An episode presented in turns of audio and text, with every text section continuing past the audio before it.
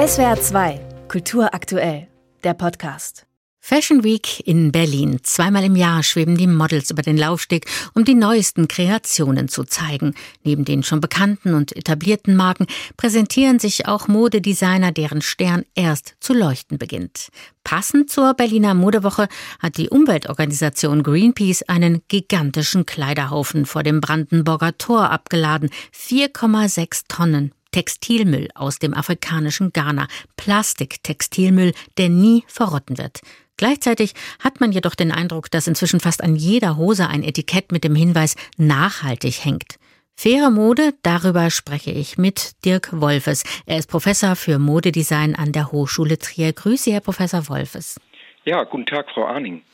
Herr Professor Wolfes, wie verhandeln Sie denn das Thema Nachhaltigkeit im Studium, also zum Beispiel mit Erstsemesterstudierenden?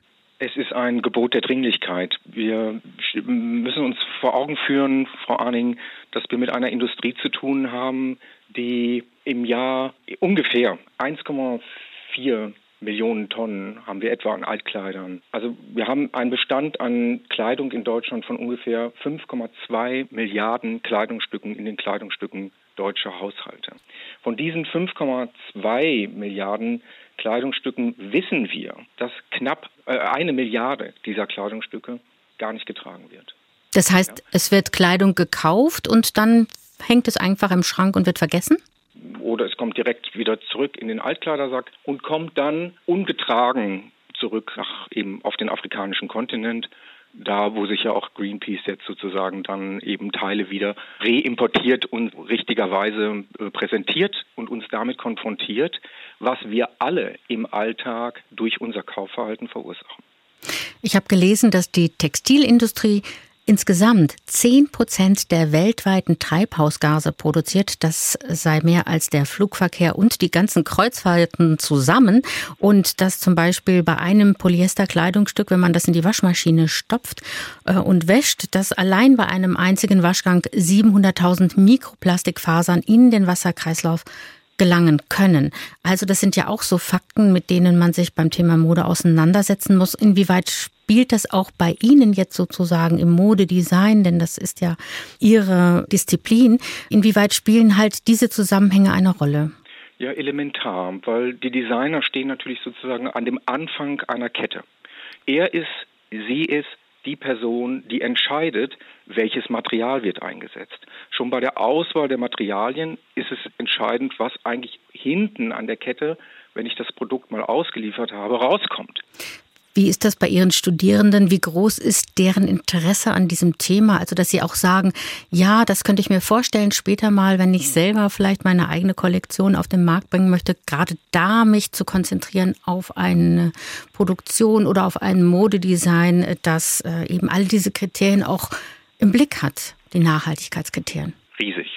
Das Interesse dieser Generation ist elementar. Sie wachsen damit schon seit Jahren auf. Sie sind seit Jahren mit dieser Thematik konfrontiert.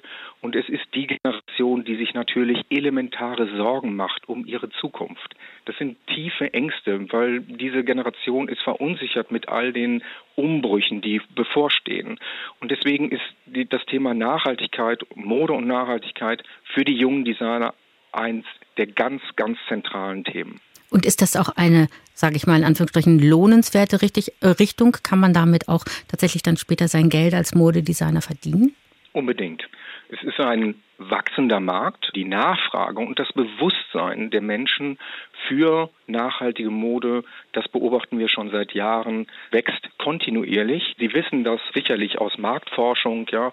Der weitaus größte Teil der Deutschen möchte nachhaltiger konsumieren und der Bedarf an nachhaltiger Mode ist in der Gesellschaft enorm. Und in den letzten Jahren ist ganz, ganz, ganz viel Entwicklung passiert, besonders im Bereich der Materialien. Das ist alles eine relativ junge Entwicklung. Ja, und es gibt ja inzwischen auch eine ganze Reihe Labels, also die uns sagen, dieses Produkt, dieses T-Shirt, diese Hose ist umweltfreundlich produziert, auch sozialverträglich produziert. Also den grünen Knopf gibt es, GOTS gibt es, Fairtrade Cotton und einiges mehr. Aber dann ist immer trotzdem die Frage, wie vertrauenswürdig sind diese Labels, wenn ich zum Beispiel Greenpeace höre, die immer auch von Greenwashing sprechen. Ja, Greenwashing, das ist natürlich etwas, was tatsächlich ein, Teilproblem äh, dieses Themas ist. Es ist aber so, dass ich jetzt so aus meiner Warte, ich möchte da niemanden kritisieren und jeder kann seine Überzeugung haben. Und natürlich ähm, kann man da auch sehr entschieden sein und kann sagen, also wir brauchen da viel strengere Vorschriften und, und, und, und, und. Bei all dem bin ich aber der Meinung, wir sollten die Menschen als Gesellschaft gesamt mitnehmen. Es macht keinen Sinn, dass ich den Menschen vorschreibe, du darfst nicht, du darfst jenes nicht und das soll nicht mehr und, und, und, sondern ich muss die Menschen alle mitnehmen. Und deswegen ist es so wichtig, ja, dass wir auch diese Schritte auch wenn wir es vielleicht an der einen oder anderen Stelle als Greenwashing äh, bezeichnen würden oder könnten, durchaus jetzt erstmal mitnehmen. Aber ja. nochmal kurz die Frage, wie geht das mit diesen Labels? Also kann ich mich daran als Verbraucherin, als Verbraucher orientieren?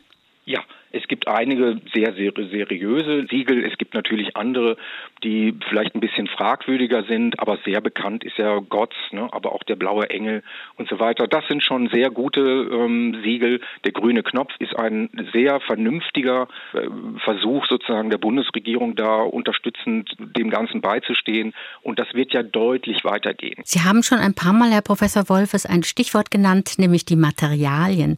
Das ist, denke ich, vielleicht auch ein schwieriges Kapitel, wie man an entsprechend gut produzierte, zum Beispiel Baumwolle kommt oder äh, ja überhaupt eben an, an, an Materialien, die nachhaltig, umweltverträglich, biologisch vielleicht zertifiziert sind beispielsweise. Ist das problematisch oder gibt es da auch schon eine Menge hier zum Beispiel in Deutschland?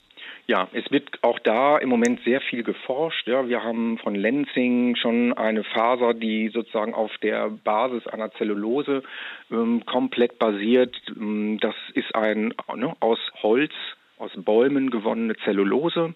Aus dieser Zellulose wird nachher die Faser gesponnen. Ich trage daraus T-Shirts oder Kleidung gewebter Art. Ich äh, trage das irgendwann nicht mehr und diese Faser ist vollständig wieder abzugeben an die Herstellung, kann dann kompostiert werden und wird damit zum Dünger für den gleichen Baum, aus dem sie ursprünglich mal entstanden. Herr Professor Wolfes, wie ist es denn bei Ihren Studierenden? Sie haben eben gesagt, die sind interessiert an diesem Thema Nachhaltigkeit und das lohnt sich auch. Haben Sie da schon entsprechende Erfahrungen gemacht? Haben Sie da Studierende erlebt, die ein eigenes Label inzwischen vielleicht gegründet haben und damit auch inzwischen auch ganz gut unterwegs sind? Ja, das habe ich. Und zwar direkt hier in direkter Nachbarschaft. Von unserer Hochschule hat sich eine ehemalige Studentin in Trier niedergelassen mit einem kleinen Label. Nini Studio heißt es. Sie hat von Anfang an auf nachhaltige Kleidung und nachhaltige Mode geachtet. Außerordentlich erfolgreich damit. Und vielleicht erleben wir sie ja dann auch mal auf der Fashion Week in Berlin. Das wollen wir ihr wünschen, ja. Vielen Dank für das Gespräch, Professor Dirk Wolfes. Er lehrt Modedesign an der Hochschule Trier und setzt sich im Rahmen seines Studiums auch intensiv mit dem Thema Nachhaltigkeit auseinander. Sehr gern, Frau Arning. Vielen Dank. SWR 2 Kultur aktuell. Überall, wo es Podcasts gibt.